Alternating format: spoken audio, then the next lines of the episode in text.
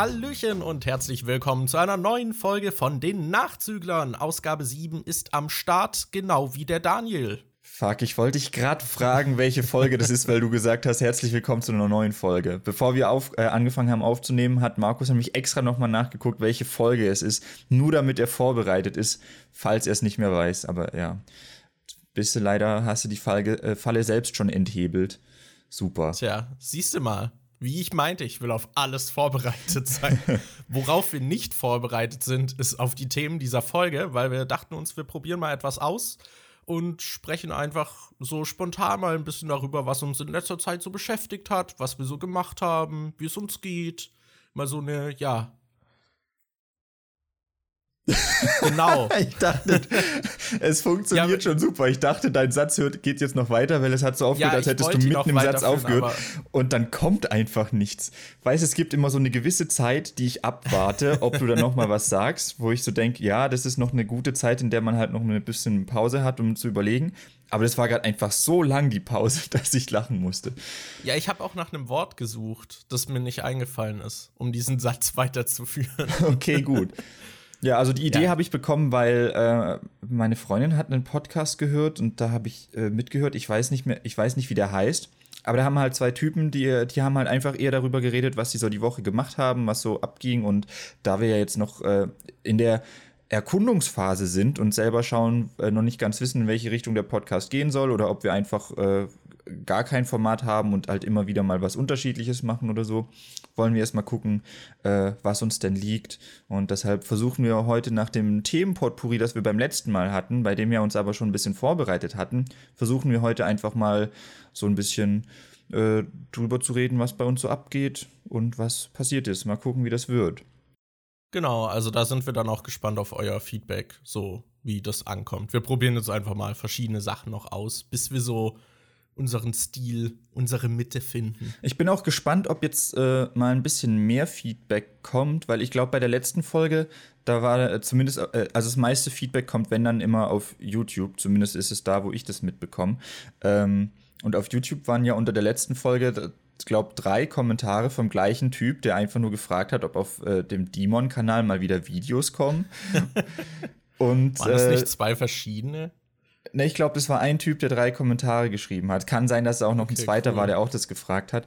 Aber, äh, und, oh, und der andere, der, der diese Fanpage dann erstellt hat, weil ich meinte, dass ich Fanpages dumm finde. Und jetzt gibt es auf Instagram eine Demon-Fanpage, wo sogar äh, regelmäßig äh, Bilder kommen. Das finde ich äh, ziemlich witzig.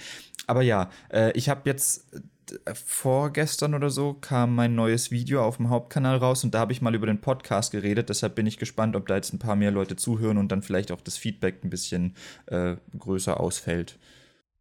Ja, mal schauen. Apropos Abonnenten von dir. Die ja. können wir ja gleich mal direkt drüber reden. Weil Daniel hat so ein paar Leute, die ihm folgen, die sind echt wunderbar. die auch irgendwie vor nichts zurückschrecken. Also die nerven dann halt auch einfach die Leute drumrum und schreiben die an. Dann werde ich irgendwie gefragt so, yo, richt mal Daniel bla bla bla aus. Oder frag ihn mal, ob er ein Video dazu macht. Das Ernsthaft, Leute, denkt ihr, äh, warum fragt ihr ihn nicht selber, wenn er euch nicht antwortet? Also, to be honest, Daniel hat noch diese Größe, dass er die meisten Kommentare sehen kann. Und wenn er diese Antwort nicht liefert, warum geht ihr dann irgendwie an eine nahestehende Person und fragt den? So als ob ich dann zu Daniel gehe, hallo, XY aus dem Internet möchte wissen, ob du ein Video dazu machst. Was kann ich ihm antworten? Das, das check ich auch nicht. Das finde ich total komisch. Ich habe halt auch, es ist auch schon passiert, ich habe mal letztes oder vorletztes Jahr, als ich meine äh, Familie wieder besucht habe, was ich äh, jetzt die letzten Wochen auch gemacht habe, da kann ich nachher auch noch drüber reden. Aber als ich da vor einem Jahr oder so, habe ich mal ein Foto mit meinem Bruder hochgeladen, äh, wo wir dann irgendwie beide drauf waren auf Instagram und da habe ich ihn auch verlinkt. Und dann ist halt jemand hingegangen und hat meinen Bruder angeschrieben und irgendwelche Sachen über mich gefragt und auch gefragt, ob er mir was ausrichten kann und so. Und ich glaube, äh, Meine Ex-Freundin wurde damals auch angeschrieben, irgendwie über Twitter, ob die mir irgendwas ausrichten kann und so. Das, das verstehe ich halt überhaupt nicht. Vor allem, weil es dann immer solche komischen, trivialen Sachen sind. Ja. Und inzwischen finde ich das echt komisch, weil ich halt jetzt schon relativ viele Nachrichten pro Tag bekomme und eigentlich antworte ich auch gern. Früher habe ich auch gern äh, auf alles äh, geantwortet, weil da nicht so viele Nachrichten kamen. Aber inzwischen ist es halt so, dass voll oft einfach die gleichen Fragen kommen oder dass es dann nicht mal Fragen sind, sondern einfach nur solche Sachen wie, hey, mach mal ein Video zu äh, Stranger Things oder mach mal ein Video zu Stephen Kings Friedhof der Kuscheltiere oder was weiß ich was. Und auf solche oder Sachen. Fragen, die sich beantworten würden, wenn man actually deine Videos schaut. Ja, genau. Also es gibt halt auch oft was ich überhaupt nicht verstehe, ist, also ich kann verstehen, wenn man irgendwie versuchen will, zu jemandem, den man mag, wenn man ein Gespräch aufbauen will und die Person ein bisschen kennenlernen will. Das kann ich voll nachvollziehen. Und dass man dann irgendwie versucht, vielleicht ein Thema zu finden, mit dem man bei der Person anknüpfen kann. Aber, aber es gibt halt Leute, die machen das richtig weird. Da war zum Beispiel mal einer, der hat mich angeschrieben und hat, äh, der hat mich auf Instagram angeschrieben und meinte zu mir, hey, ich habe gesehen, dass du ein Review zu Summer of 84 gemacht hast. Würdest du den Film denn empfehlen? Und dann dachte ich mir so, hä? Du hast gesehen, dass ich ein Review dazu gemacht habe und fragst mich, wie ich den Film fand. Guck dir doch einfach das Review an, dann weißt du, wie ich den Film fand. Also es wäre, äh, wenn er jetzt, äh, wenn er jetzt nicht erwähnt hätte, dass ich ein Review gemacht hätte, hätte ich halt gesagt, hätte ich ihm vielleicht geantwortet oder hätte gesagt, oh ja, ich habe ein Review dazu gemacht, kannst du dir mal angucken. Aber er wusste ja offensichtlich, dass ich das gemacht habe und hat mich dann trotzdem persönlich gefragt, wo ich dann halt denke, warum? Warum? Also äh, die Frage lässt sich so leicht selbst beantworten und er weiß selber, dass es diese Antwort gibt, aber fragt mich halt dann trotzdem selbst. Und ich kann nachvollziehen, woher das kommt, aber es ist halt inzwischen bei mir echt so, dass halt ziemlich viele Nachrichten kommen und ich dann halt eher auf Sachen antworten will, die sich nicht sowieso von selbst beantworten würden. Ja, ja, ich meine jetzt, wenn jetzt jemand zum Beispiel irgendwie so ein, weiß nicht, sagen wir mal, der schreibt seine Masterarbeit oder ist jetzt unwahrscheinlich, aber sagen wir, er schreibt seine Bachelorarbeit und will halt irgendwas von dir so Interviewfragen und der reicht dich nicht und dann fragt er mich, ob ich dich vielleicht darauf aufmerksam machen kann, weil du es nicht gesehen hättest oder so, dann wäre das auch in Ordnung. Aber das sind dann halt so Sachen, erstens ist halt meistens der Ton so von der Anrede her total unverschämt und einfach nur so fordernd, yo, sag dir mal das. So. Äh, ja, okay, und warum sollte ich das machen? Wer bist du, dass du mir irgendwie das befiehlst? Da will ich das, selbst wenn es so ein bisschen eine Frage wäre, die vielleicht für alle interessant wäre, dass du die öffentlich beantwortest, will ich die dann schon nicht weiterleiten, einfach weil der Ton unverschämt ist und ich dieses Verhalten nicht belohnen möchte. Das ist halt so, wenn das in einem angemessenen Ton kommt und irgendeine Berechtigung hat, dann würde ich das auch weiterleiten, meinetwegen. Aber so war es halt bisher in der Regel nicht. Oh, ich weiß noch, wie schlimm das früher war, als wir noch die Let's Plays gemacht haben. Äh, da hatten wir, gerade wenn wir zusammenspielen, haben wir schon, einen, und äh, vor allem früher hatten wir einen viel extremeren Tonfall und haben uns dann auch öfter mal Beleidigungen an den Kopf geworfen und so. Dann ist es halt passiert, dass wir irgendwie casual was spielen und dann äh, sagt man währenddessen mal so, hey du fetter Hurensohn oder was weiß ich was. Und das war bei uns damals halt so gang und gäbe, als wir zusammen aufgenommen haben, dass die Zuschauer das dann auch irgendwie verwendet haben. Ich hatte damals äh, einen extra Skype-Account, bei dem äh, Zuschauer mich halt adden konnten und dann habe ich ab und zu bin ich da mal rein und habe mit Leuten geschrieben und da ist es dann halt voll oft passiert, dass Leute mir geschrieben äh, direkt, ich kannte die Leute nicht und die schreiben mir sowas wie, hey du Hurensohn, was geht? Und dann, was? Alter, so rede ich mit Markus, so rede ich mit meinen Freunden, aber du kannst, äh, ich würde doch nicht einen fremden Typen anschreiben und sagen, hey Hurensohn, was geht? ja diese Dissonanz zwischen ich schaue diese Person und kenne sie dadurch, aber diese Person weiß nichts über mich. Da, das ist halt oft so ein komisches, so eine ungleich, so ein ungleiches Verhältnis. Ja. Und dann geht man halt irgendwie manchmal davon aus, dass es irgendwie vertrauter ist, als es eigentlich ist. Weil man kennt die Person ja nicht. Wenn man dann von der so angesprochen wird, ist das einfach nur merkwürdig. Mhm. Es ist halt, als würde ein Fremder auf der Straße zu dir herkommen. Hey, du fetter Hurensohn, was geht? So, okay. Apropos, ich war äh, letzte Woche unterwegs und dann habe ich ein Eis gegessen. Und dann stehe ich da mit meinem Kumpel, mit dem ich unterwegs war. Und dann kommt so ein Fremder hin, der, also zu uns. Der sah übrigens so ein bisschen aus wie Elijah Wood. Also der hatte auch so krasse Augen. Und starrt uns an. Also steht halt so nicht mehr so Comfort Zone-mäßig weg, sondern als wäre ein Bekannter nah an uns. Steht so da, starrt uns an, sagt so Hallo. Was? starrt uns an. Man hatte halt zwischen jeder Interaktion noch so eine kurze, merkwürdige Pause. Dann ich so, Hallo. Dann ist wieder diese Pause, er so, schmeckt das Eis? Ich so, ja. ist nochmal diese Pause, er so, okay, tschüss, läuft weg. Was? Äh? ist richtig gut. Das, also ja, Socializing 101. Richtig gut, so lerne ich auch immer neue Leute in Berlin kennen. Auch so ein Schizoid. ja, das war sehr schön. Das, allgemein, was man für Leute manchmal in Berlin trifft. Ich bin auch letztens am Alexanderplatz langgelaufen, da war mein Cousin gerade zu Besuch.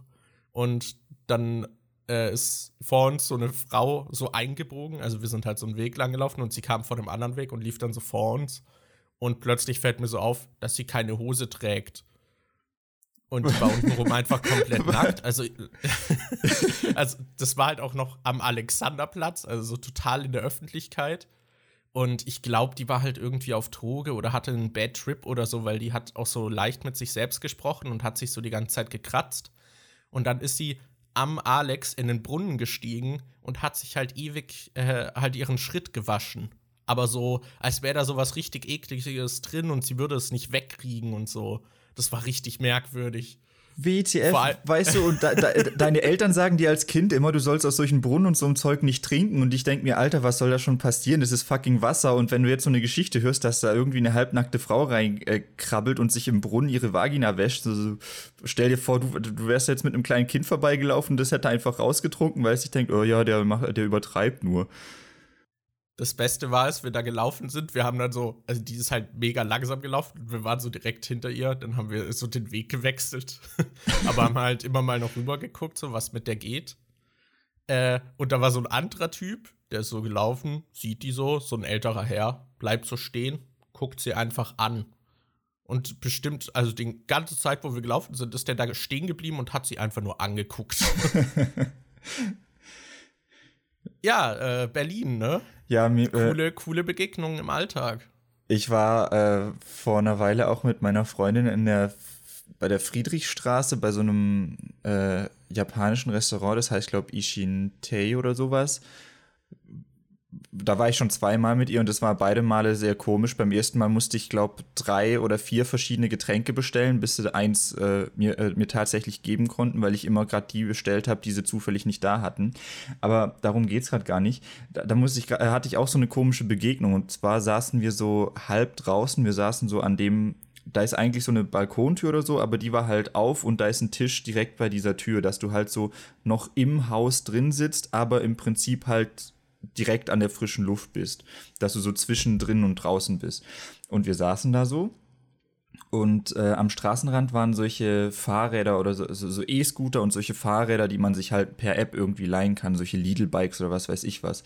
Und dann kam da plötzlich so eine alte Frau vorbeigelaufen und hat immer so komisch rumgebrüllt, so äh, äh, äh, keine Ahnung was. Und dann ist sie hingegangen und hat das Fahrrad einfach umgeschubbt, so richtig auf die Straße drauf und dann ist sie weitergelaufen und hat weiter rumgebrüllt. Und äh, das war richtig komisch.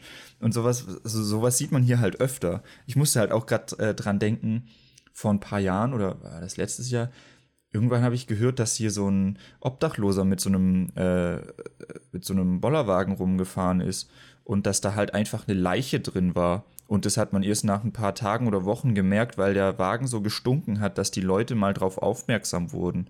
Was halt auch irgendwie richtig weird ist, was hier einfach alles passiert. ja. Oder, ja, oder das eine Mal, als das, komische Begegnungen. Das eine Mal, als du bei dieser Dönerbude gesehen hast, wie jemand eingebrochen ist. ja, ich bin, äh, ich glaube, das war 5 Uhr morgens oder so. Da bin ich vom Bahnhof zurück nach Hause gelaufen und dann sehe ich vor der Dönerbude stand so ein Einkaufswagen, der mit Zeug gefüllt war. Also, ich kann mir vorstellen, dass das irgendwie ein Obdachloser war oder so, ich weiß es nicht. Und dann gucke ich so in die Dönerbude und dann ist da jemand und versucht irgendwie die Kasse oder so zu plündern. und ich gucke halt so rein und in dem Moment dreht er sich um und guckt mich an und unsere Augen treffen sich so. Ich so, oh shit. und lauf dann so weiter und der hat mich dann halt tatsächlich so verfolgt. Also ich hatte da dann auch wirklich Angst, was der jetzt mit mir macht und dann bin ich halt schnell gelaufen, hab so die Straße gewechselt, wo irgendwie Leute waren und dann bin ich äh, statt direkt nach Hause zu laufen, noch so durch so einen Park gelaufen, um ihn abzuhängen und hab das dann irgendwie auch geschafft. Aber da hatte ich kurz mal richtig Schiss. Ja, was der mit mir anstellt. Das ja, das glaube ich. Allem, vor allem, wie lukrativ ist es bitte, eine Dönerbude auszurauben? Ja. Als, als ob die, also außer die sind irgendwie halt so ein äh, Drogenhandel, der unter der Warentheke äh, stattfindet. Also die haben sowas da noch drin. Lohnt sich das doch nicht, weil die Kasse wird doch abends meistens auch geleert. Vor Bis allem. so ein Basisbetrag ich so. weiß ja, welche Dönerbude du meinst. Die ist halt ja. direkt an einem Bahnhof, wo also immer wieder mal was los ist. Ich weiß nicht, um wie viel Uhr das. Wann war das dann? Weißt du das wie? noch ungefähr? Um wie viel Uhr oder was? Ja. Ja, um 5 Uhr morgens. Ach so, um 5 Uhr morgens. Okay. Ja, ja, genau. Okay, aber es ist halt an einem Bahnhof, wo direkt Leute halt rumlaufen können und dieser ähm, Döner ist halt, äh, hat vorne eine fette Glasfront und an der Seite noch eine Glasfront. Also du kannst da halt super reingucken. Das heißt, es ist wahrscheinlich nicht lukrativ. Es ist ein Ort, bei dem viele Menschen umherlaufen können. Und es ist halt komplett äh, so, dass man reingucken kann. Ich glaube, der Typ war entweder sehr verzweifelt oder nicht der hellste oder beides. Ja, ich weiß auch nicht. Ich, keine Ahnung. Also, ja, die Dönerbude sieht jetzt nicht so aus, als gäbe es da viel zu holen. ja. Naja. Ähm, was ich vorhin schon angesprochen hatte, ähm, äh, ich war jetzt zwei Wochen mit meiner Freundin bei meinen Eltern am Bodensee.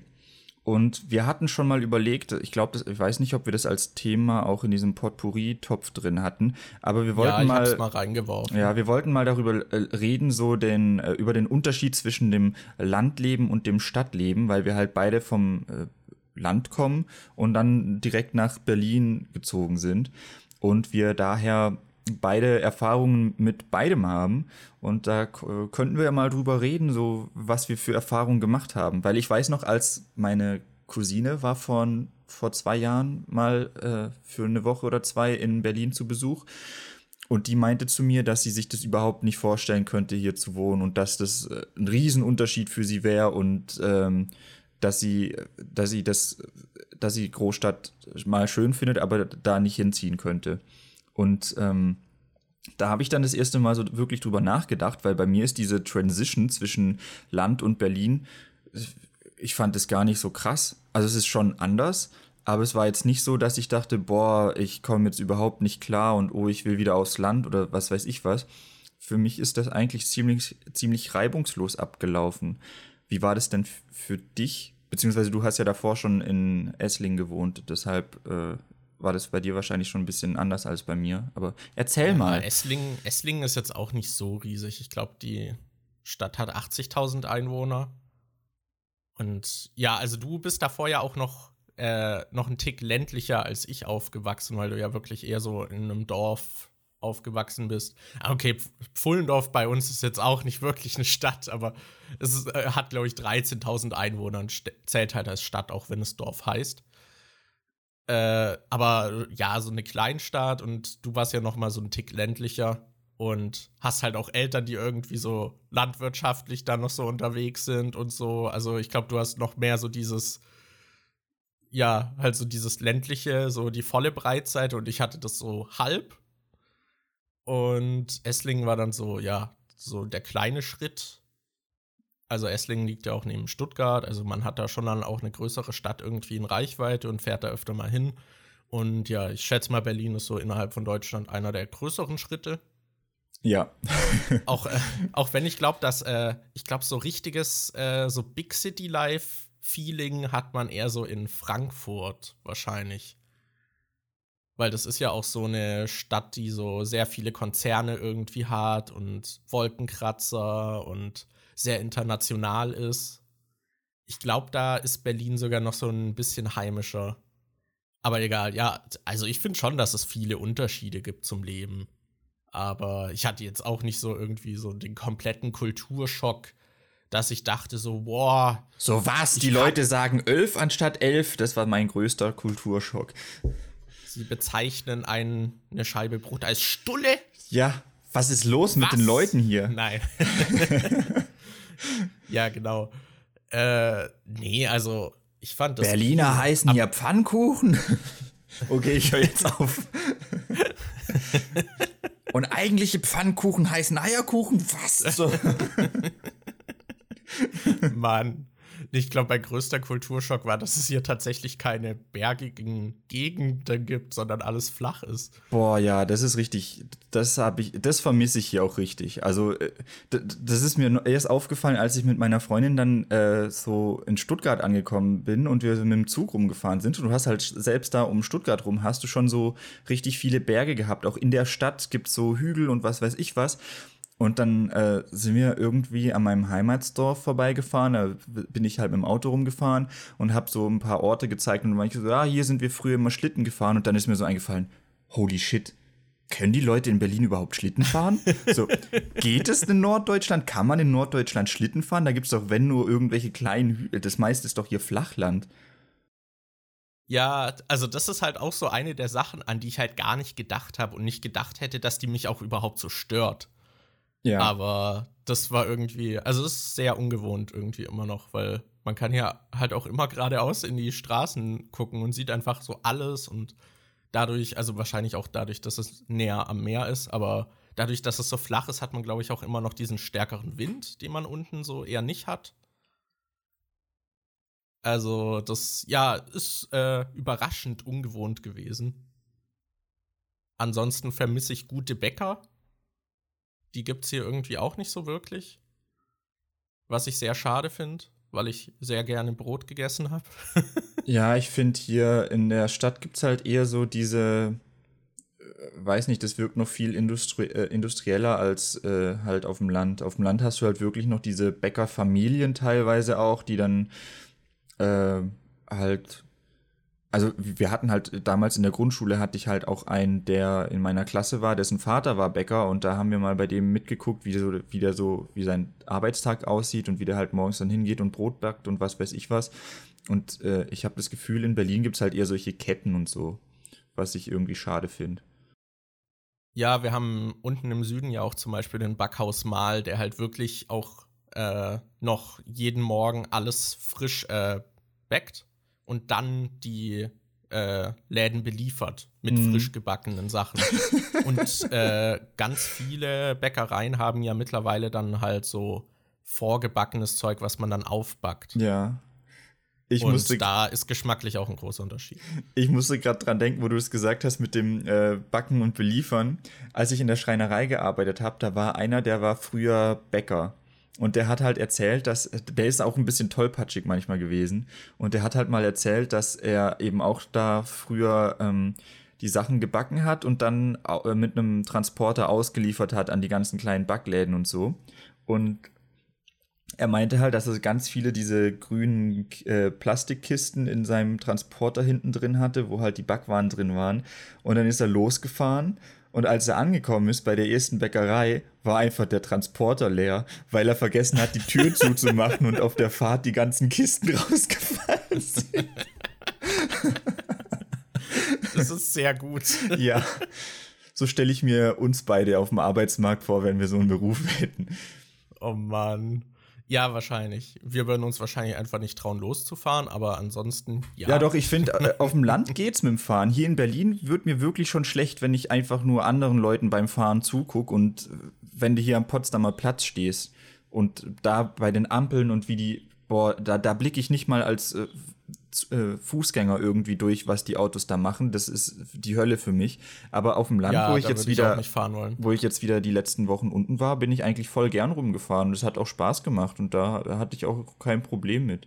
Das fand ich eigentlich okay. ganz gut. Das hat mich gewundert, weil ich davor halt, ich glaube, ein Jahr oder so nicht mehr Auto gefahren bin und ich davor halt früher immer Probleme und so damit hatte und das nicht gern gemacht habe. Aber inzwischen, also ich fand es diesmal eigentlich ganz äh, angenehm und cool das Land hatte ich, äh, die Stadt hatte ich äh, entwöhnt.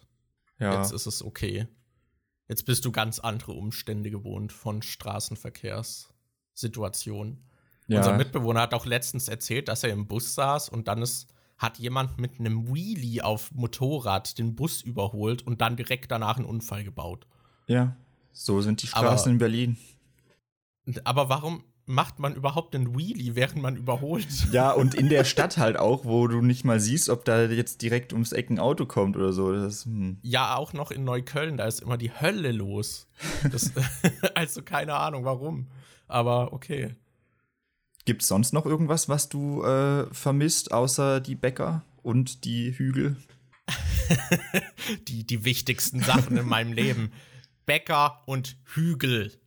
Mehr Hügel für Berlin. ähm, na, es gibt natürlich schon Sachen, die halt stark anders sind, aber weiß nicht, am wenigsten vermisse ich die Mentalität so ein bisschen, weil hier alles irgendwie offener, freier, akzeptierter ist, was man so macht. Die Leute sind irgendwie liberaler. Man, es interessiert einen Scheißdreck, ob jemand bunte Haare hat, ob jemand High Heels anhat, egal welchen Geschlechts er angehört. Es interessiert einfach niemand, wie du aussiehst und wie du rumläufst und du wirst dafür dann nicht gejudged oder da wird irgendwie gelästert, sondern es ist halt eine Großstadt. Hier sind halt tausende Menschen und irgendwann hörst du halt auf zu sehen, was die anderen machen. Das finde ich sehr viel angenehmer. Das ist was, was ich auch richtig schön finde hier. Das ist mir, es ist auch teilweise in meiner Familie so, dass ich jetzt langsam merke, dass da doch sehr anders gedacht wird als hier. Meine Cousine zum Beispiel, die ich vorhin schon erwähnt habe, die halt ähm, äh, Berlin besucht hat und meinte, dass sie hier nicht wohnen könnte und so, die ist halt so mit der konservativste Mensch, den ich irgendwie persönlich kenne. Und die ist also die größte Spaßbremse, die ich kenne. Und boah, und teilweise kann ich es halt auch überhaupt nicht nachvollziehen. Also die hat mich zum Beispiel, als ich mir mein Pokémon-Tattoo am Handgelenk stechen lassen habe, hat sie mich dann irgendwie direkt gefragt, so, warum lässt man sich Pokémon auf die Hand äh, äh, dahin als Tattoo stechen? Das ist doch richtig, das ist doch voll peinlich und die hat es überhaupt nicht verstehen können. Da, äh, da hätte ich erklären können, dass ich, für mich ist das halt so, ich spiele Pokémon seit ich fünf oder sechs bin und ich bin jetzt 25, fast 26 und spiele immer noch mit Pokémon. Äh, Pokémon. Ja, das ist auch peinlich, als erwachsener Mann noch mit Pokémon zu spielen. Was ist los mit das dir? Das begleitet mich. Ich, boah, ich bin jetzt, ich bin richtig schlecht in Prozentrechnung, aber ich würde sagen, es sind bestimmt mindestens 80 Prozent meines Lebens habe ich mit Pokémon zu tun gehabt. Ich glaube nicht, dass ich von heute auf morgen dann plötzlich sagen werde, oh, Pokémon ist schon ziemlich scheiße und peinlich.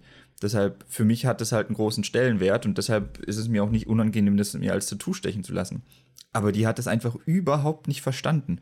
Und äh, halt ich finde das bei Tattoos allgemein so, also selbst wenn du, sag mal, in fünf Jahren jetzt Pokémon nicht mehr magst und wie die Marke sich entwickelt hat und halt nichts mehr damit anfangen kannst, hast du ja immer noch diese Zeit, die du da mit, mit Leidenschaft so dabei warst und hast gute Erinnerungen daran. Genau. Und dann ist es ja trotzdem so ein Teil, was dich in deinem Leben begleitet hat. Deswegen finde find ich das auch so bei Tattoos halt irgendwie, ja, okay, kann passieren, dass du das dann nicht mehr so cool findest oder so, aber es ist ja nicht so schlimm. Das habe ich, äh, hab ich jetzt auch zum Beispiel mit, ich habe ja an meiner linken Schulter dieses Supernatural-Tattoo. Das habe ich mir stechen lassen, als, was weiß ich, als es gerade sechs oder sieben Staffeln gab oder so. Als die Serie noch gut ja, war. Ja, als die Serie halt noch gut war. Und inzwischen schaue ich die Serie auch nicht mehr so gern und finde die halt, die neuen Folgen auch einfach schlecht aber ich finde deshalb das Tattoo nicht kacke, weil ich halt weiß, dass ich das früher cool fand und das hat halt auch so noch ein bisschen eine Bedeutung. Ich versuche halt, dass ich die Tattoos immer ein bisschen so wähle, dass selbst wenn ich das, womit sie direkt zusammenhängen, mal scheiße finde, dass sie dann trotzdem irgendwie noch eine Bedeutung haben. An meinem Finger, an meinem Zeigefinger auf der Innenseite habe ich zum Beispiel so ein kleines Ausrufezeichen. Und äh, meine Ex-Freundin hatte sich halt am Finger ein Fragezeichen tätowiert. Also im Prinzip könnte man sagen, ist es sowas wie ein Pärchentattoo gewesen, weil wir halt beide so Schriftzeichen haben. Aber ich fand es bei mir halt einfach cool, weil ich das Ausrufezeichen halt von Metal Gear Solid eher hatte. Dieses, dass wenn du entdeckt wirst, dieses, dieses Geräusch kommt und du ein Ausrufezeichen über dem Kopf hast. Und wenn ich mir den Finger so an den Mund halte, als würde ich jemandem sagen, so, pst, du musst jetzt leise sein, dann habe ich halt dieses Ausrufezeichen direkt an meinem Mund. Und das finde ich halt voll witzig. Und äh, ja, ich finde Tattoos, das geht sowieso einen anderen nichts an, ob du dir was du dir stechen lässt und warum. Aber auf jeden Fall, worauf ich hinaus wollte, was ich eigentlich sagen wollte, bei ihr ist es halt auch so, ähm, als sie in Berlin war, war hier so ein, ähm, afrikanisches Fest, irgendwie so ein Kulturfest oder so auf dem Alexanderplatz, wo dann halt viele Stände waren und was weiß ich was. Und da sind halt auch Leute mit bunten Haaren rumgelaufen. Und ich weiß noch, wie ich mit ihr da. Was? In Berlin. Ja, und ich weiß noch, wie ich mit ihr da äh, rumgelaufen bin und sie meinte so, was ist denn mit den, warum haben die bunte, bunte Haare? Das würde ich ja niemals machen und was weiß ich was. Und ähm, ihre Mutter äh, ist gelernte äh, Friseurin und die hat sich selbst mal, also die ist jetzt glaube ich, bald 50 oder so, bin mir nicht ganz sicher, um, um, um die 50 rum und die hat sich vor zwei, drei Jahren, hat sie sich mal die Haare irgendwie ähm, lila oder rosa gefärbt, aber in so einem Pastellton, der halt nicht mal wirklich stark grell ist. Und das sah halt irgendwie, keine Ahnung, für mich war das, sah das völlig in Ordnung aus und nichts äh, Außergewöhnliches. Und ihre Tochter, also meine Cousine, hat sich dann irgendwie geweigert, mit ihr in Urlaub zu gehen oder sonst irgendwas, weil man sich so ja nicht mit ihr blicken lassen könnte und es ja richtig peinlich wäre. Was ist, und, und ich, sowas fällt mir halt auf dem Land sehr oft auf, dass Leute total bedacht darauf sind, was andere Leute von dir denken könnten, ja. wenn du was Bestimmtes machst. Und das kotzt mich so an am Land, das finde ich richtig ätzend. Und da, da, da ist es aber halt auch so, dass man für alles irgendwie gejudged wird oder darüber geredet wird. Also ich weiß noch früher, das hat mich damals schon halt immer genervt. Wir hatten zum Beispiel manchmal halt irgendwelche Nachbarn da, die dann zum Kaffee kamen oder so. Und die reden dann halt immer darüber, hä, aber der Ding, der schafft gerade gar nicht so richtig, der arbeitet gar nicht so richtig, so was ist falsch mit dem? Und oh, der hat wieder irgendwas gemacht. Und habt ihr schon mal gesehen, wie die aussieht? Die hat sich ja jetzt operieren lassen. Also das ist ja, das geht ja gar nicht. Und Ah, das ist. So, oh. Es interessiert mich ein Scheißdreck. Hast du nichts Interessanteres in deinem fucking Leben als irgendeine triviale Scheiße, die dein Nachbar macht? Was der hat in den Kompost Eierschalen geworfen? Dieser Wichser! Wir müssen als Nachbarschaft gegen den vorgehen. Das finde ich so schlimm. Aber das ist halt da wirklich so. auch, äh, auch wenn meine Mom mich immer anruft, so, oh ja, äh, ah nee, meine Mom hat dann immer andere Geschichten. Die kommt dann plötzlich mit, hey, kennst du noch den und den? Ich so, ja, bin mir nicht sicher, der Name sagt mir was so. Ja, das ist der Vater von einem alten Klassenkamerad von deinem Bruder der hat sich letzten Monat umgebracht. Und die so, okay, okay. Äh, oder so, hey, der und der, ja, der ist auch gestorben. Die ruft mich immer, äh, immer wieder, wenn wir telefonieren, so, oh ja, der und der, kennst du den noch? Der ist gestorben. Der hat sich umgebracht. Der hat dies und das gemacht. Ähm, die berichtet mir dann immer von irgendwelchen Todesfällen von Leuten, die ich überhaupt nicht kenne. Oder, oder Deine Mutter ist die Verkörperung von den Twitter-Trends im Dorfleben. die, die gibt dir immer die neuesten Updates, die trenden so. So, oh, der ist gestorben, XY hat sich umgebracht. Ich finde halt allgemein auch, ähm, als Kind hatte ich immer das Gefühl, auf dem Land ist alles so mega schön und äh, alles ist toll, aber ich glaube, das äh, ist halt diese kindliche Verblendung, äh, dass man da so verblendet ist und dass die Eltern auch irgendwie ähm, so ein bisschen dieses Bild aufbauen und gucken, dass sie dich vor bestimmten Sachen irgendwie schützen, dass du die gar nicht erst mitbekommst. Aber wenn ich heute so rückblickend oder jedes Mal, wenn ich jetzt auf dem Land bin, die Leute da sind teilweise so weird. Da, also, da sind halt irgendwelche Sachen. Meine Tante zum Beispiel, äh, die fast 50 ist, die sieht, die sieht nicht aus wie 50. Also die sieht jünger aus und die äh, sieht auch ziemlich sportlich aus und hat auch viele Tattoos. Also die wirkt nicht, die sieht relativ jung aus noch. Und äh, es gibt auch viele, also die hat einige ich will jetzt nichts Falsches sagen. Ich weiß nicht, ob es einige sind, aber es kommt immer wieder mal vor, dass sie so ein paar Verehrer hat oder Leute, die halt auf sie stehen.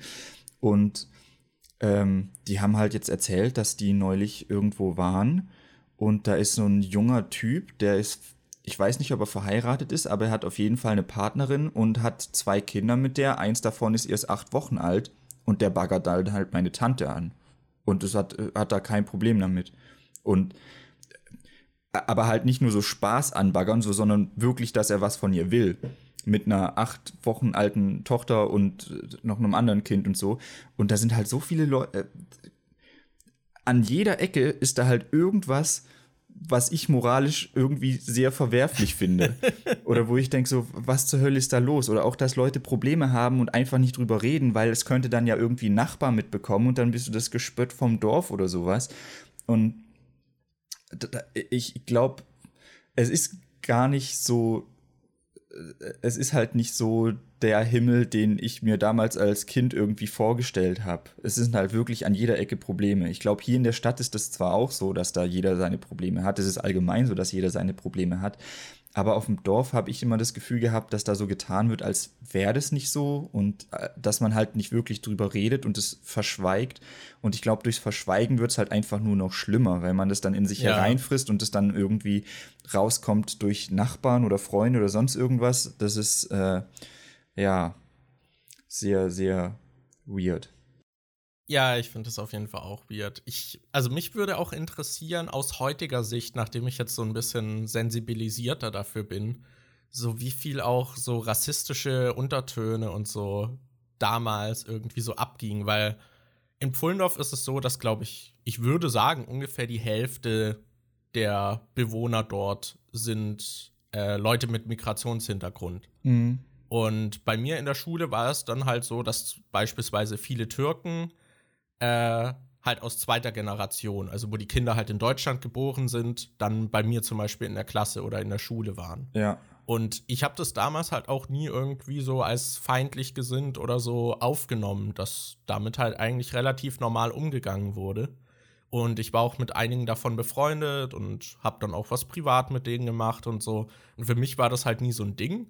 Ich, man hatte dann so ein bisschen zwar diese kulturellen Unterschiede. Ich fand das zum Beispiel merkwürdig, dass ähm, die Mutter so ein bisschen so nichts zu sagen hatte bei meinem Kumpel zu Hause. Also es war dann so, er ist der Mann und er kann ihr halt so ein bisschen befehlen, was ich irgendwie merkwürdig fand, weil es halt seine Mutter war.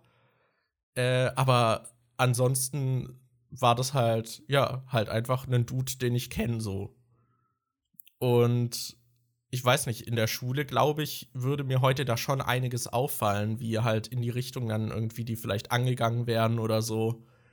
Und dass es da halt dann immer wieder so rassistische Äußerungen gab. Also ich weiß, dass schon er dann zum Beispiel, zum Beispiel als Dreckstürke oder so mal bezeichnet wurde. Aber ich hatte halt immer das Gefühl, dass es eher so eine untergeordnete Rolle spielt, woher oder welche Abstammung man halt hat. Aber ich glaube, heute würde mir da sehr, sehr viel auffallen, was wahrscheinlich auch von den Lehrern und so nicht in Ordnung wäre oder dass die die irgendwie nachteilig behandelt hätten oder so, nur weil der halt anders aussieht. Ich glaube, da würde heute viel mehr abgehen. Ja, also an manche Sachen kann ich mich auch noch erinnern und ich weiß auch noch, dass als ich jetzt bei meinen Eltern war, dass irgendwo was gesagt wurde, wo ich gemerkt habe, dass es nicht, das ist eigentlich nicht in Ordnung und das habe ich auch angesprochen. Ich weiß aber gerade nicht mehr, was das war. Und ich kann mich halt noch daran erinnern, das Dorf, aus dem ich kam, war halt früher relativ äh, ohne, Migrat äh, ohne Leute mit Migrationshintergrund. Da waren die meisten irgendwie halt ähm, Deutsche und seit Generationen äh, mit deutschem, äh, also seit Generationen schon nur deutsche Leute.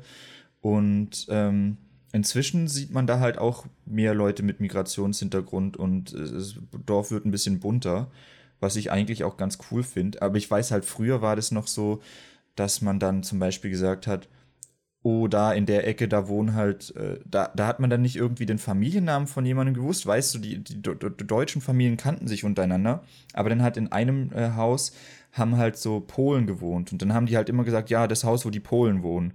Da wurde dann nicht mal irgendwie auf den Namen oder sonst irgendwas eingegangen. Und ich weiß noch, in Pfullendorf gab es doch auch dieses, äh, war das nicht da, wo Raffi gewohnt hat, dass man gesagt hat, das ist dieses Russenviertel oder so? Ach so, ja. Ja, also da hatte man halt auch schon dieses, dass man eher so nach, ähm, dass man halt schon im Alltag dann auch eher so auf die Nationalitäten von denen eher gegangen ist, als zu sagen. Äh, und sie halt direkt als eine Gruppe abgestempelt ja, genau, hat. genau. Und dadurch dann halt im Kopf wahrscheinlich auch schon so eine Barriere hochgezogen wird. Irgendwie so, ah, okay, das ist einer aus dem Russenviertel. Ich hatte auch mit irgend einem aus meiner Familie, glaube ich, neulich so eine Diskussion darüber, äh, warum man nicht Negerkuss sagen sollte zu äh, ähm, Ding, diesen super Dickmanns halt, ich weiß gerade nicht, wie heißen die? Dickmann. Ja, genau. Schaumküsse. Ja, genau.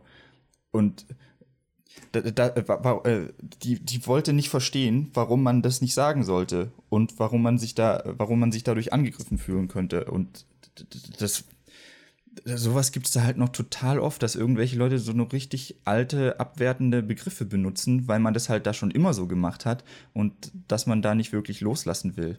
Wo ich auch nicht verstehe, wieso, wieso ist es dir so wichtig, dass du dazu Negerkuss sagst, wenn du, wenn du auch eine Alternative dafür hättest, die du sagen könntest, die halt niemanden irgendwie vor den Kopf stößt.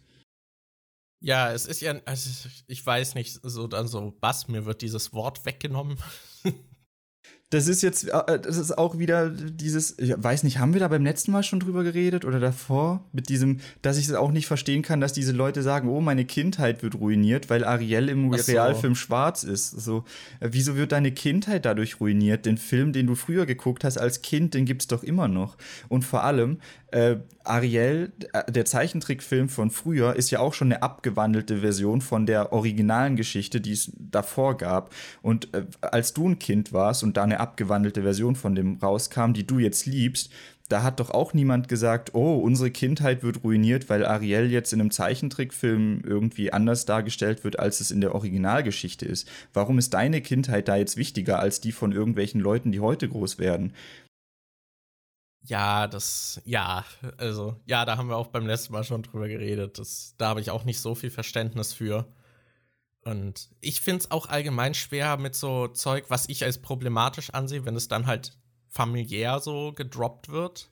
Mhm. So, ob man dann jedes Mal da jetzt eine Grundsatzdiskussion draus machen sollte. Ich habe zum Beispiel mal mit meiner Oma darüber diskutiert, die eigentlich ansonsten äh, relativ liberal ist und halt nicht so krasse Ansichten hat, aber die hatte äh, halt mit dunkelhäutigen Personen ein paar schlechte Erfahrungen in ihrem Leben und das da allgemein halt voreingenommen. Und sie ist zum Beispiel davon auch überzeugt, dass sie den Unterschied riechen kann, wenn die halt in ihrer Nähe sind Was? und sie ihren Geruch nicht mag. Und sie, war, sie meinte mal, als die Papstneuwahl war irgendwie, da war auch äh, halt ein Dunkelhäutiger, der kandidiert hat und sie meinte halt so, ja, der soll nicht Papst werden. Äh, was hat der denn da verloren? Der soll nicht seine Kultur verraten, sondern bei irgendeinem Stamm dann der Führer werden und nicht der Papst. Und die ist halt jetzt nicht mal krass religiös oder so. Was das, zur Hölle? Ja, das ist.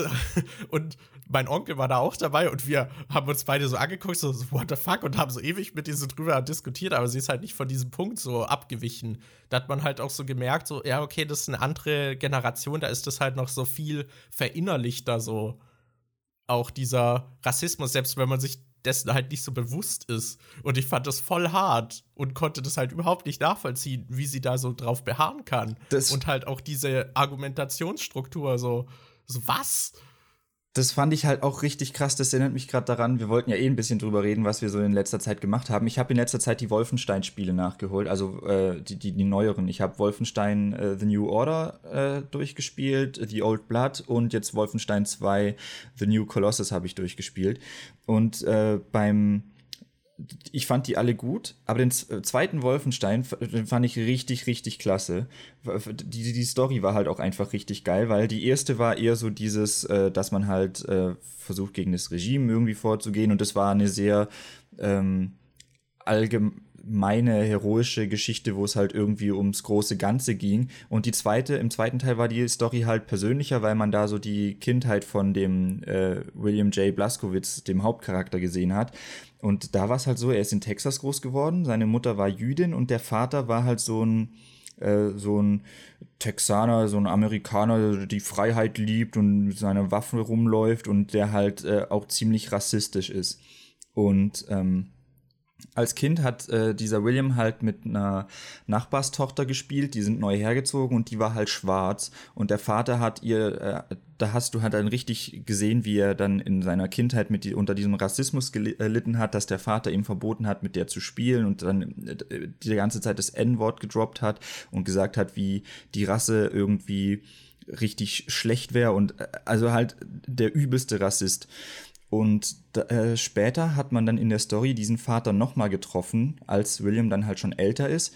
Und da haben die dann so ein bisschen sich ausgeredet über, äh, was passiert ist, seit die Nazis übernommen haben und haben nochmal über die Kindheit geredet und was er, äh, und der äh, William hat dann halt auch den Vater kritisiert für das, wie er sein, wie er ihn großgezogen hat und wie hart und streng und äh, engstirnig und was weiß ich er immer war.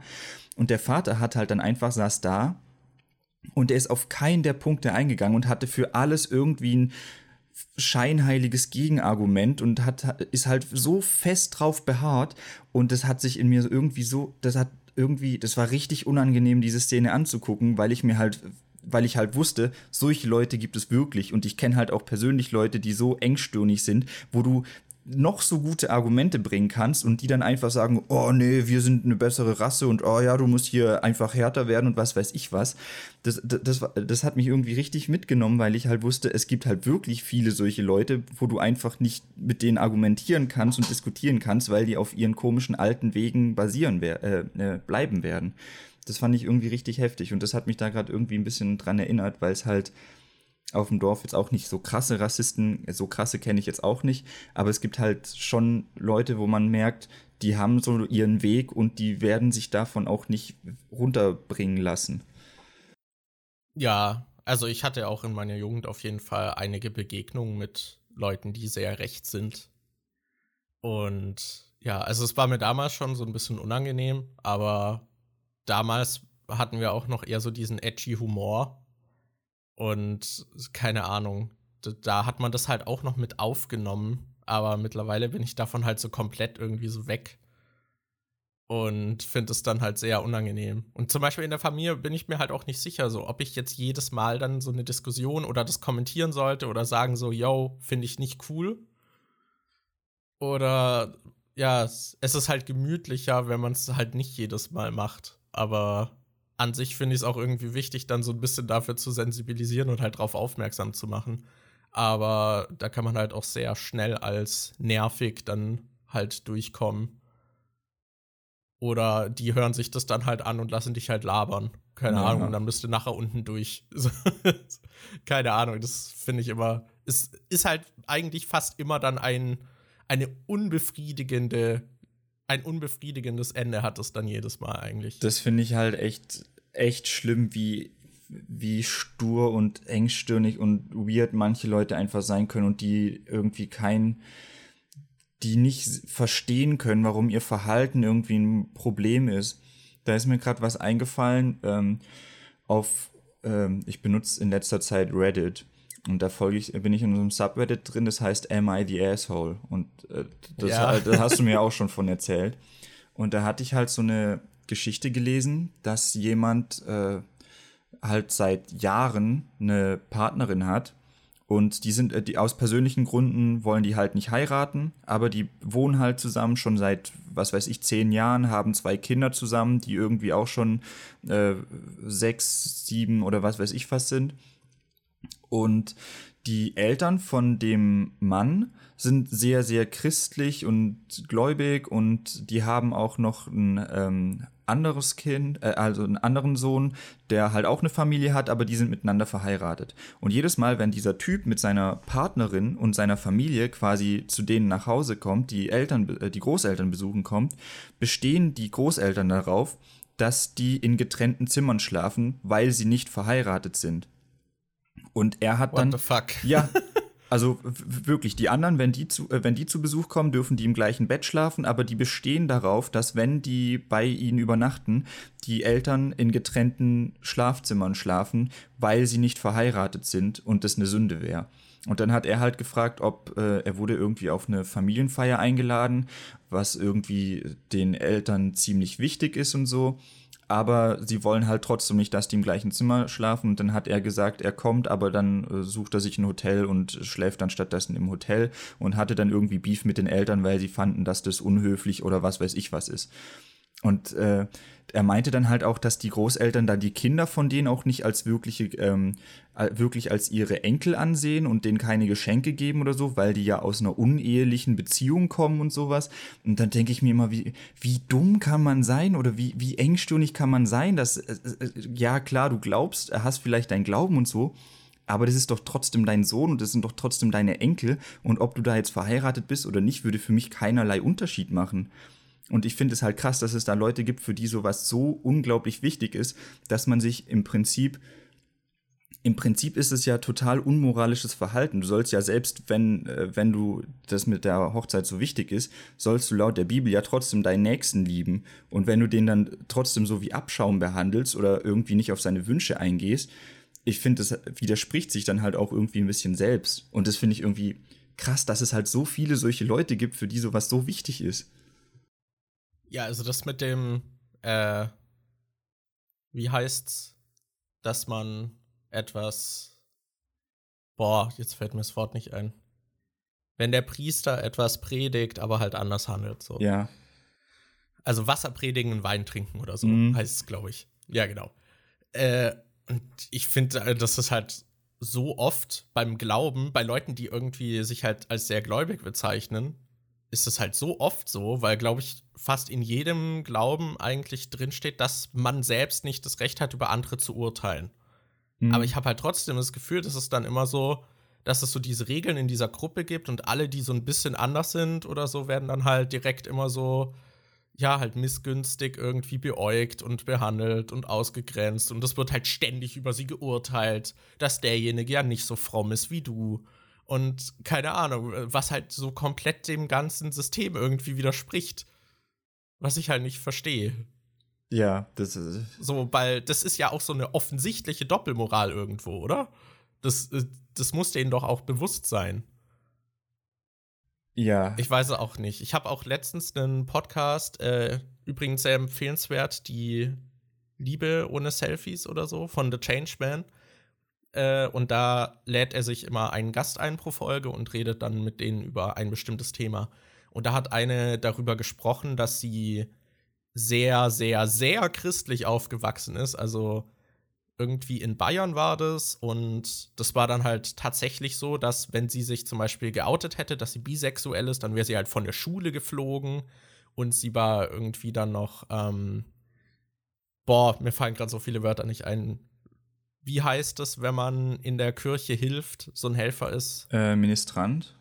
Ja, genau, da war sie halt auch Ministrantin und so und man war halt komplett da eingewoben und das ganze Sozialleben war im Prinzip auch mit Leuten von der Kirche. Und wenn man dort dann halt geholfen hat, konnte man zusammen zum Beispiel wegfahren. Und sie hat dann halt so erzählt, wie sie da halt so komplett drin war, aber eigentlich halt nie so wirklich geglaubt hat. Aber man konnte sich da auch nicht so wirklich rauswinden und so ein Kram. Und das fand ich richtig erschreckend irgendwie, wie es dann wirklich halt so sektenmäßig irgendwie ist dass man da so drin ist und da halt kaum ausbrechen kann. Und sie meinte auch, nachdem sie sich davon so ein bisschen losgesagt hat, hat sie halt immer noch irgendwie Stress mit der Familie und dass es halt wirklich so ist, dass diese ganzen Kontakte dann eigentlich weggefallen sind. Weil man dann mit denen nicht mehr dieses gemeinsame Ding hat und halt so ein bisschen dann die Aussätzige ist. Und das fand ich auch sehr erschreckend. Das finde ich halt auch äh, ich kann das halt so oft einfach nicht nachvollziehen, was Menschen für komische Probleme haben. Ich habe zum Beispiel, ich weiß nicht, ob du das auch mitgekriegt hast, das war vor, einer Weile, vor kurzem irgendwie auf Twitter, dass irgend so ein zwei Kindergärten ähm, Schweinefleisch von der, äh, vom Speiseplan genommen haben, damit halt auch muslimische Kinder äh, mitessen können.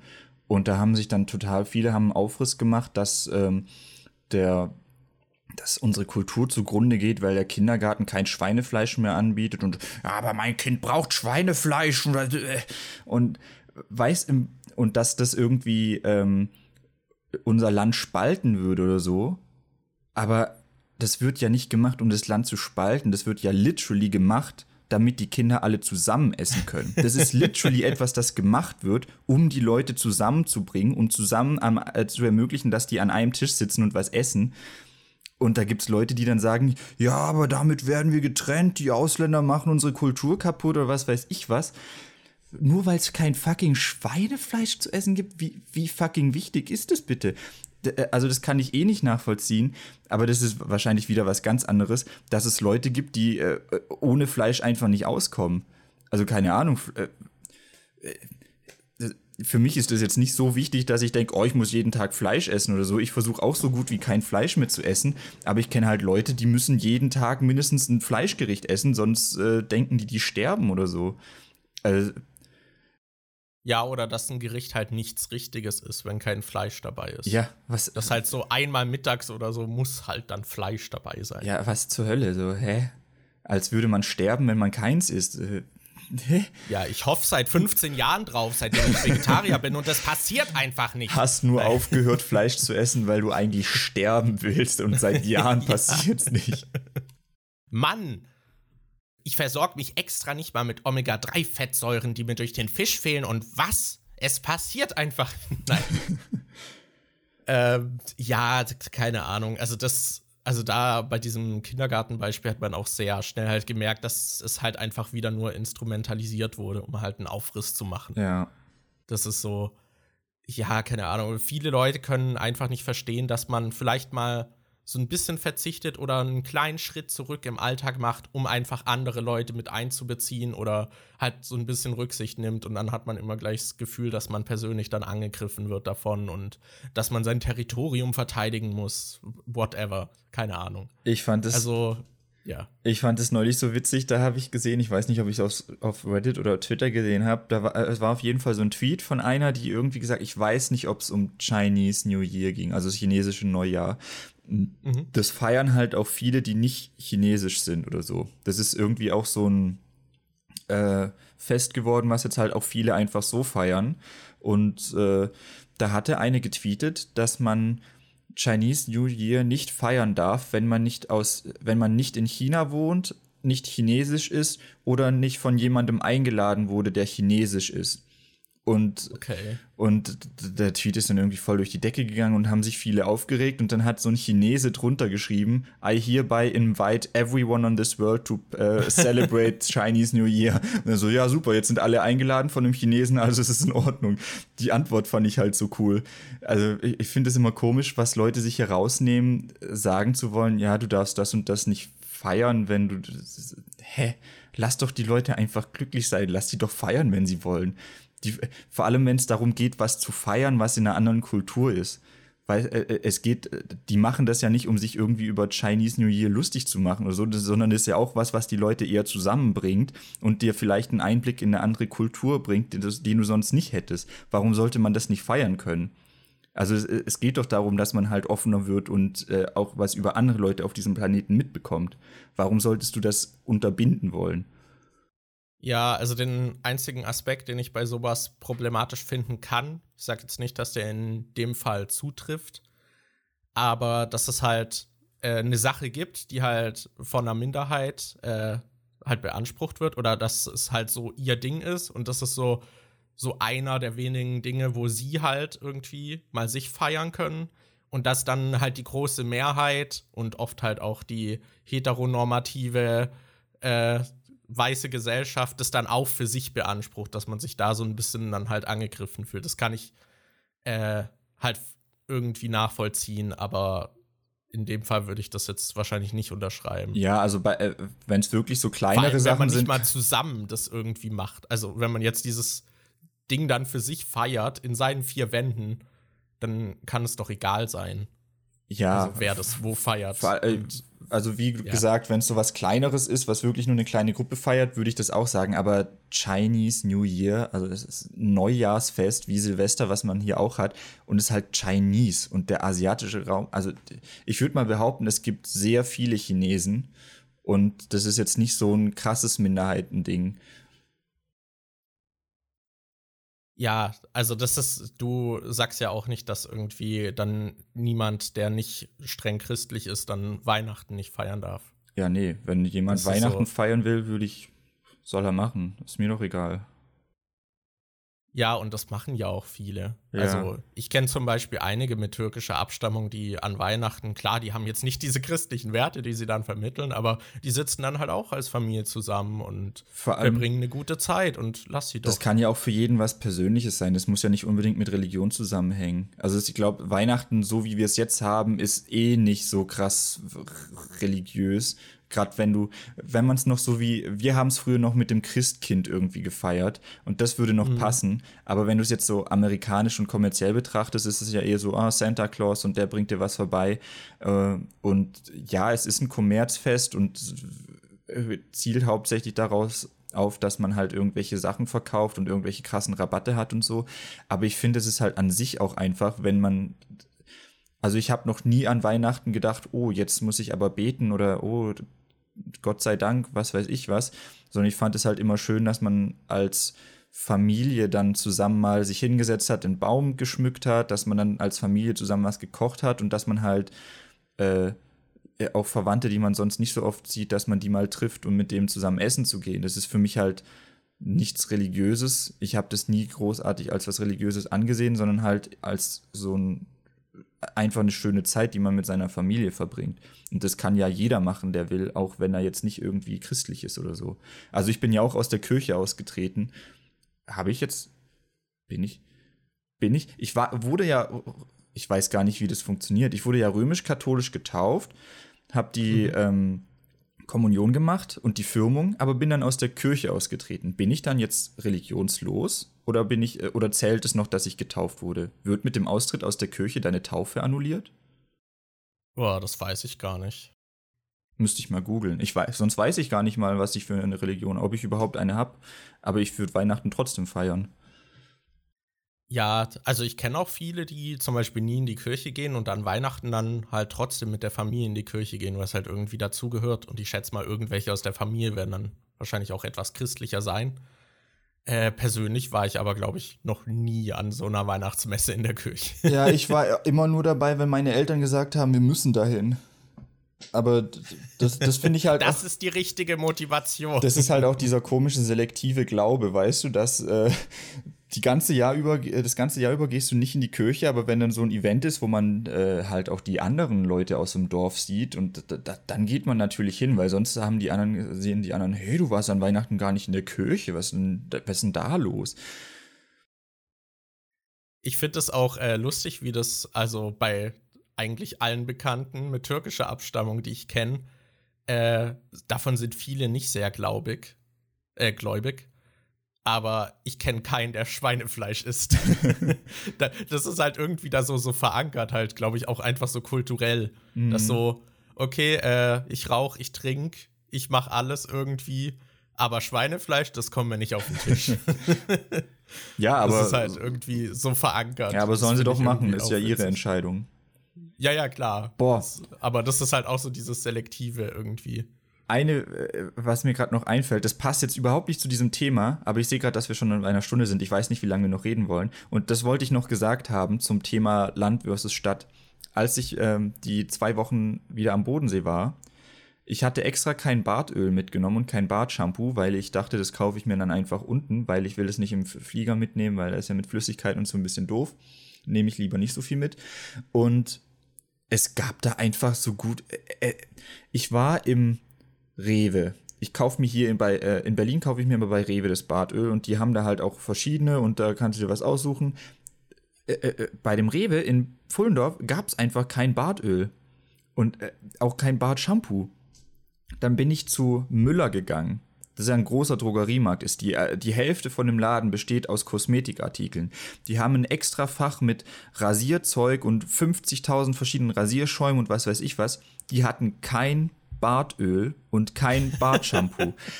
äh, äh, die hatten sogar von der Firma, also Brisk heißt die, da, da habe ich äh, das Bartöl von. Die hatten von dieser äh, Firma Brisk, hatten die sogar irgendwas da wie Rasierschaum oder äh, irgendwas hatten die da, aber die hatten kein Shampoo und kein Bartöl. Und äh, und dann musste ich irgendwo im, im Edeka habe ich so ein Billig-Bartöl gefunden von Elkos oder so, was äh, richtig, was ich, was ich dann halt gekauft habe, weil es das einzige war, was ich da gefunden habe. Und das hat irgendwie nicht so geil gerochen und war irgendwie an sich auch nicht so geil, aber von da, da gab es halt ein Shampoo und ein Bartöl. Und da habe ich mich gefragt, haben die Leute im Süden kein Bart? Oder pflegen die das, den Bart einfach nicht? Oder hä? Das liegt daran, dass die ganzen vollbarttragenden Hipster nach Berlin gehen, um ihr Startup zu gründen und BWL zu studieren. Nein. ja, ich schätze halt einfach mal, dass es halt eine andere Zielgruppe ist und dass der Bedarf dann nicht so da ist.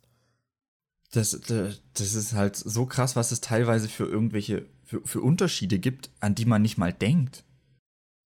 Also ich würde sagen auch, dass mittlerweile ist es ja sehr modern, halt wieder einen Bart ja, zu tragen. Ja, eben. Deshalb dachte ich ja, dass es äh, gerade deshalb das auch geben muss, weil hier in Berlin kann sie ja auch irgendwie bei äh, Rewe oder sonst irgendwo kann sie halt auch Bartöl holen und hast dann auch eine ja, ich Auswahl. Könnte mir, ich könnte mir aber tatsächlich vorstellen, dass das auch äh, an der verschobenen Zielgruppe liegt, weil unten viel mehr Leute alt sind und die dann halt nicht mehr diese modernen Trends, sage ich mal, mitmachen. Da gibt es natürlich auch Leute, die Bart tragen, aber die haben wahrscheinlich auch schon vor 15 Jahren Bart getragen. Mhm.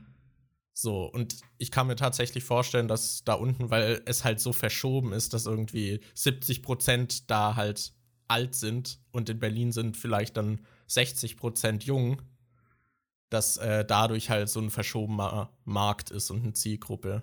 Also das könnte ich mir vorstellen. Ansonsten keine Ahnung, warum die da unten kein Bartbild haben. Tja, dafür gibt es da unten ganz viel äh, Spätzle und Maultaschen und äh, boah, das war echt krass. Also die haben da im Rewe so ein extra Fach gehabt mit Maultaschen und Spätzle und die haben da so verschiedene komische Sorten. Die haben Currywurst-Maultaschen, was einfach Currywürste sind, die in so Maultaschenteig verpackt sind. Oder Frühlings, äh, so Asia-Maultaschen, die im Prinzip Frühlingsrollen sind, nur halt mit Maultaschenteig. Und es gibt irgendwie Spinatspätzle, es gibt, äh, es gibt Schupfnudeln, die du dir direkt schon mit ähm, Sauerkraut zusammen in einer Packung kaufen kannst, dass du die einfach nur noch in der Pfanne oder so warm machen musst. Es gibt da so viel Zeug, was, ähm, was halt so krass regional ist. Auch hier, ähm, wenn du irgendwie Reibekäse kaufen gehst, äh, in Berlin oder sonst irgendwo in Deutschland, gibt es halt meistens, ähm, gibt's halt meistens Emmentaler, Gouda, Pizza und Gratin-Käse und sowas. Und im Süden gibt es halt extra noch so einen Käse, den du kaufen kannst, der Spätzle-Käse heißt. Und da sind zwei verschiedene Käsesorten drin. Und das Beste ist, also da sind zwei verschiedene Käsesorten drin. Und hinten auf der Packung, das hatte, äh, hatte Anni vorgelesen, die hat es so in der Hand gehabt und steht so drauf, weil jeder Schwabe weiß, dass man Spätzle mit zwei Käsesorten isst. Steht auf der Verpackung von dem Käse drauf.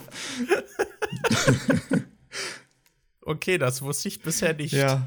Ich, ich muss somit mein offiziell erworbenes Schwabendiplom wohl abgeben. Aber mit meinem Fake-Schwäbisch wäre ich wahrscheinlich eh nicht weit gekommen. Ja. du Alter, wir machen mal einen Podcast komplett auf Schwäbisch aufnehmen, das wäre bestimmt jetzt. ja, mit meinem angelernten Fake-Schwäbisch. oh Mann.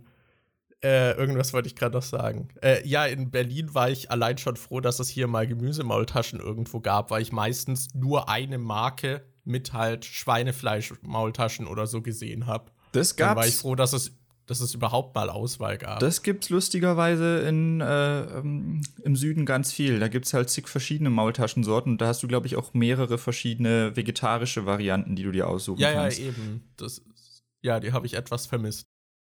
Aber ja, passiert. Was äh, mir auch noch so ein bisschen aufgefallen ist, damit hatte ich es auch mit einem Kumpel letztens von, dass äh, zumindest unten im Schwabenland bei uns so ein bisschen, dass ich das Gefühl habe, dass Arbeit einen viel zu hohen Stellenwert hat. Ja, auf jeden dass Fall. Dass irgendwie, dass die, die Arbeit so, so ein bisschen so über allem steht und dass Leute, glaube ich, auch so Probleme haben, so mit sich selbst als Person teilweise klarzukommen, wenn sie freie Zeit hätten. Also, dass irgendwie, ich kenne so viele Leute, die auch zwei Jobs arbeiten, obwohl einer finanziell ausreichen würde, weil sie aber irgendwie halt sonst so viel Freizeit noch hätten, arbeiten sie halt noch ein. Ich muss Ich- halt sagen, keine Ahnung. in Berlin kenne ich halt auch, oder mir ist es eigentlich meistens eher unwichtig, was die Leute arbeiten. Also ich habe auch Freunde und Bekannte, von denen weiß ich nicht mal, was die eigentlich machen, weil ich nie nachgefragt habe, weil es mich nie irgendwie, äh, weil mir nicht wichtig ist, was die irgendwie für einen Job haben. Da rede ich dann halt eher über anderes Zeug mit denen, weil es halt, ich kenne auch viele Leute, die glaube ich, die glaube ich nicht mal Arbeit haben oder was weiß ich, aber das ist mir eigentlich egal, weil das ist doch ihr Leben. Das sollen die doch gucken, was, was die machen. Das, keine Ahnung. Aber in, in, äh, da und in der Gegend unten ist es halt echt, echt so, dass es einen riesen hohen Stellenwert hat. Deshalb hatte ich damals auch diese Probleme dann mit meinen Eltern, weil ich halt mir nicht sicher war, wa- weil ich halt nichts von dem machen wollte, was ich da unten als Ausbildung hätte machen können. Und deshalb hatte ich da auch so einen mega krassen Stress dann mit denen. Ja. Ja. Richtig cool. Ja, also da ist es ja meistens auch so, dass die zweite Frage bei einem Kennenlernen ist, was schaffst du denn? Ja. nee, also ich finde Arbeit, ich finde es meistens schon interessant, was jemand macht, weil Arbeit ist ja auch ein großer Teil unseres Lebens in der Regel. Äh, und wir verbringen dort ja viel Zeit, also wird es ja die Person auch so ein bisschen auszeichnen, was sie halt arbeitet. Außer es ist halt ein Job, den man halt macht, damit man überlebt. Mhm. Äh, deswegen ist das bei mir schon ein Gesprächsthema, was ich dann auch anspreche. Aber ja, es ist jetzt auch nicht, als würde ich dann ganze Zeit nur über Arbeit löchern. Aber ich, also ich löcher, wenn es dann ein Job ist, den ich voll interessant finde, dann frage ich schon nach. So wie das abläuft und so. So wie Online-Redakteur ja. bei Berlin Tag und Nacht. Ja, genau. Das, ja, wir sind ja gerade beide in der Bewerbungsphase. und ich, ich habe letztens nach Stellen geguckt und die ersten zwei, die so ein bisschen äh, auf mich zugetroffen hätten, waren erstmal bei äh, beim Axel Springer Verlag was, was ich moralisch, wenn es geht, vermeiden würde. Und äh, irgendwie bei Berlin Tag und Nacht Redakteur. Das ist auch richtig nice. Also das, das wäre so lustig. Also ich, ich hoffe, dass du das bekommst. Das wäre so geil. Dann könnte ich, ich könnte ich überall angeben, so, Alter, ich äh, wohne mit dem, äh, mit einem Online-Redakteur von Berlin Tag und Nacht zusammen. Also, das ist richtig geil. Ich habe auch letztens in die YouTube-Trends geguckt und äh, da trenden irgendwie immer wieder diese Folgen. Also eigentlich sind die YouTube-Trends mittlerweile Reality-TV, habe ich das Gefühl. Und da habe ich gesehen, wie viele Episoden es schon gibt. Es gibt schon über 2000 Folgen Berlin Tag und Nacht. Ja, das ist, das ist, das ist gar nichts. Ähm, meine Mutter schaut Sturm der Liebe und da gab es damals, als ich da gewohnt habe, und ich habe das dann immer wieder mit ihr geguckt, deshalb kenne ich auch die Storylines und die Charaktere so ein bisschen von damals noch. Und damals gab es schon irgendwie 2.000, 3.000 Folgen. Da kommt halt wirklich. Ja, aber das, das läuft ja auch schon länger. Ich hatte halt das Gefühl, dass Berlin Tag und Nacht noch gar nicht so alt ist. Ja, also dieses Sturm der Liebe läuft halt schon seit Jahrzehnten, also seit 10, 15, vielleicht sogar 20 Jahren. Und da kommt halt jeden Wochentag eine Folge. Ja, das ist halt schon hart, jeden Wochentag. Ich stelle mir auch die Produktion da so hart vor irgendwie. Das ist dann halt, also als Schauspieler dort bist du dann ja wirklich wahrscheinlich einfach jeden Tag, die ganze Zeit irgendwie dann da am Stissel. Und ja, vor allem als. Gerade bei dem Kram verdient man ja auch nicht so gut. Das ist wahrscheinlich dann halt wie so ein normaler Job. Aber auch wenn du dann Autor bist. Also klar, die Geschichten sind nie wirklich krass äh, komplex und fordernd oder sonst irgendwas und meistens sehr an der Nase herbeigezogen. Aber ich stelle mir das halt trotzdem schwierig vor, wenn du ähm, quasi die Folgen dauern, glaube ich, immer so 45 Minuten vielleicht. Ach, sogar so lang, echt? Ich bin mir nicht sicher. Ich glaube, es sind so halbe Stunde 45 Minuten. Ich kann es halt gerade nicht abschätzen, weil die halt auch noch auf einem Sender laufen, wo eigentlich ja keine Werbung oder ich bin mir gerade nicht sicher. Aber ich glaube, die, die sind schon länger, die Folgen. Deshalb, du, du hast da relativ viel, was du an Zeit mit einer Geschichte füllen musst. Also die, die Autoren haben da bestimmt auch einiges zu tun. Ja, ich habe damals halt hier gute Zeiten, schlechte Zeiten so ein bisschen mitbekommen, weil das halt in meiner Familie immer wieder geguckt wurde. Mhm. Und also das Schauspiel und so ist ja auch, und diese Geschichten, es ist ja auch sehr mäßig. Das ist halt auch im Prinzip immer das Gleiche, dass, oh, diese Person hier ist verschollen nein, sie oder äh, was auch oft vorkommt, ist, dass jemand entführt wird und man dann irgendwie Lösegeld für den haben will. Dann passiert irgendwie was anderes, irgendjemand ist verschollen, dann kommt irgendwann später raus, dann kommt raus, dass irgendwie zwei Leute Geschwister sind, die gerade miteinander verknall ineinander verknallt waren oder so und irgendwelche richtig komischen Sachen, die aber im Prinzip immer das gleiche sind. Ich weiß noch, ich kann ja, mich. Äh, ja, das ist mega weird. Ich kann mich halt noch aus, an eine Situation aus GZSZ erinnern, die mir irgendwie im Kopf geblieben ist, weil die so komisch war. Ich weiß nicht mehr, wie das passiert ist.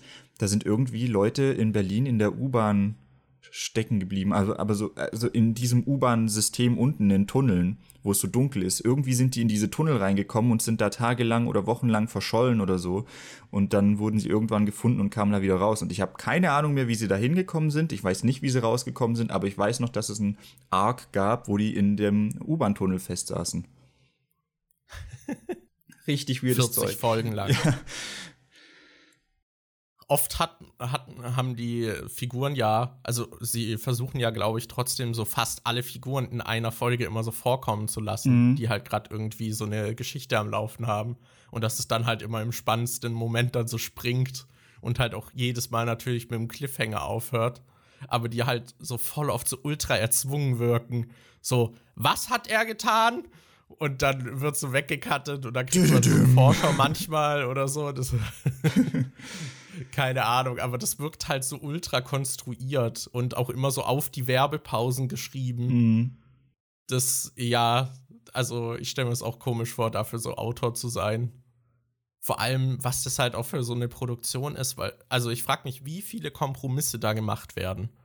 Weil sich ja bewährt hat, dass die Qualität nicht ausschlaggebend ist dafür, wie erfolgreich das ja. ist. Und ich frage mich dann, wie viele Kompromisse bei der Produktion gemacht werden, so dass der Schauspieler irgendwie sowas äh, halt so, so seinen Part sagt und dann so, so, oh, der war jetzt voll daneben. Ja, wir haben keine Zeit, mach weiter. So, gerade bei Berlin Tag und Nacht haben die dann ja wirklich auch keine so wirklichen Skripts, glaube ich, sondern das ist halt so komplett irgendwie so, ja, du musst das und das irgendwie im Gespräch unterbringen und dann versuchen die das, glaube ich, einfach so zu sagen. Das ist ja irgendwie sehr. Ich glaube, das ist aber voll die witzige Erfahrung, das mal mitzumachen. Ja, so an sich bestimmt. Also auch da so am Set zu sein mal. Ich muss aber gleichzeitig hätte ich halt immer das Gefühl so, ja, okay, die Arbeit, die ich hier mache, wird halt eh nicht so gewürdigt. Das ist halt so. Markus, du musst da jetzt Redakteur werden und ich werde einfach so einflussreich auf YouTube, dass du dann äh, mich als Gastpart da irgendwie reinschmuggeln kannst. Genau.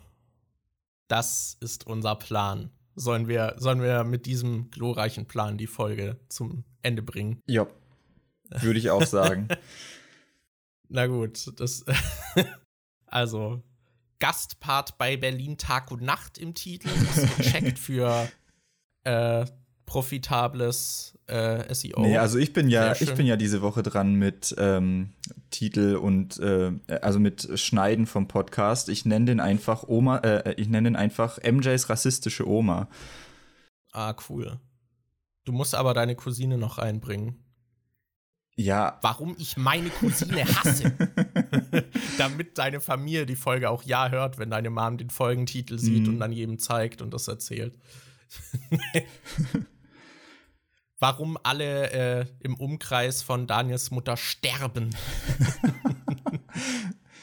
die zieht das halt echt irgendwie an. Also, die hat auch mal. Ähm, Dann würde ich langsam mal den Kontakt abbrechen, Daniel. Nein. Ne, vor ein paar Jahren ist der beste Freund von meinem Vater gestorben. Und die äh, also die Witwe, die hinterlassene Frau von ihm, hat dann äh, eine Weile später versucht, sich umzubringen. Und meine Mutter ist dann halt irgendwie so, hat die zufällig gefunden, wie die so mit aufgeschlitzten ähm, Pulsadern auf dem Boden lag und so einer Blutlache. Und meine Mom hat die halt zufällig da gefunden. Und da war noch mal irgendwas, ich weiß es aber nicht mehr. Meine Mom hat. Hat die dann überlebt? Ja, die lebt noch. Also, und der geht es inzwischen okay. auch gut. Die war in der Klinik und die ist jetzt äh, verheiratet und hat eine so eine Tierheilpraxis und also der, der geht's wieder super. Okay. Und ja, meine Mom hat es aber irgendwie öfter, die meinte, da, die hat, glaub schon mal irgendwie einen Toten gefunden oder so. Die zieht das irgendwie wirklich magisch an. Keine Ahnung, wie die das macht. Ha. Bedrückend. Mit diesem bedrückenden Ton beenden wir jetzt den Podcast. Leute, denkt über euer Leben und den Tod nach. Genau, und äh, gebt uns Feedback, wie ihr das findet, wenn wir einfach so ein bisschen quatschen. Ich würde sagen, das hat die Folge eigentlich ganz gut geklappt. Ja. Aber kann mir auch vorstellen, dass Leute vielleicht ein bisschen mehr Struktur wollen oder so ein klares Thema, damit man weiß, so ist die Folge interessant für mich oder nicht. Aber ja. Ansonsten könnt ihr uns auch gerne irgendwie auf iTunes bewerten. Das hilft uns sehr, damit unser Podcast vielleicht auch an andere Leute gerät. Naja, momentan äh, haben wir schon zwei schriftliche Bewertungen auf iTunes bekommen. Danke schon dafür. Ich glaube, wir haben gerade insgesamt, ja, wir haben drei Bewertungen und zwei davon sind mit Kommentar. Hat uns sehr gefreut. Das, das ist sehr schön. Ich habe aber das Gefühl, dass äh, auf iTunes niemand den Podcast hört. also die äh, Statistiken sind da ein bisschen äh, messy, finde ich. Es ist nicht wirklich nachvollziehbar, aber ich habe das Gefühl, fast niemand hört auf iTunes ah, okay. den Podcast. Also das ist, glaube ich, so der kleinste Anteil. Ich glaube, auf Soundcloud hören sogar mehr. Ah gut, äh, ihr könnt uns gerne irgendwie eben dort bewerten. Ansonsten freut es uns natürlich, wenn ihr den Podcast verbreitet, wenn ihr euren problematisch rassistisch äußernden Verwandten diesen Podcast gebt, also als Wake-up-Call, so, hm, vielleicht könnte ich darüber mal nachdenken. Oder Leute, die äh, keinen Schwarzen als Papst akzeptieren würden. Und dann hören sie das in einem Podcast und denken sich, wow, was ist, warum denke ich so? Oder Leute, die sich nicht mit euch abgeben, wenn ihr bunte Haare habt. ja. Auch wenn ich mir irgendwie, also da kann ich mir echt nicht vorstellen, dass es davon viele gibt, aber okay, ich, ich, ich unterschätze die Menschheit immer mal wieder. Ja. Äh, in dem Fall, wir hören uns in grob zwei Wochen wieder. Bis dann. Ciao. Tschüss.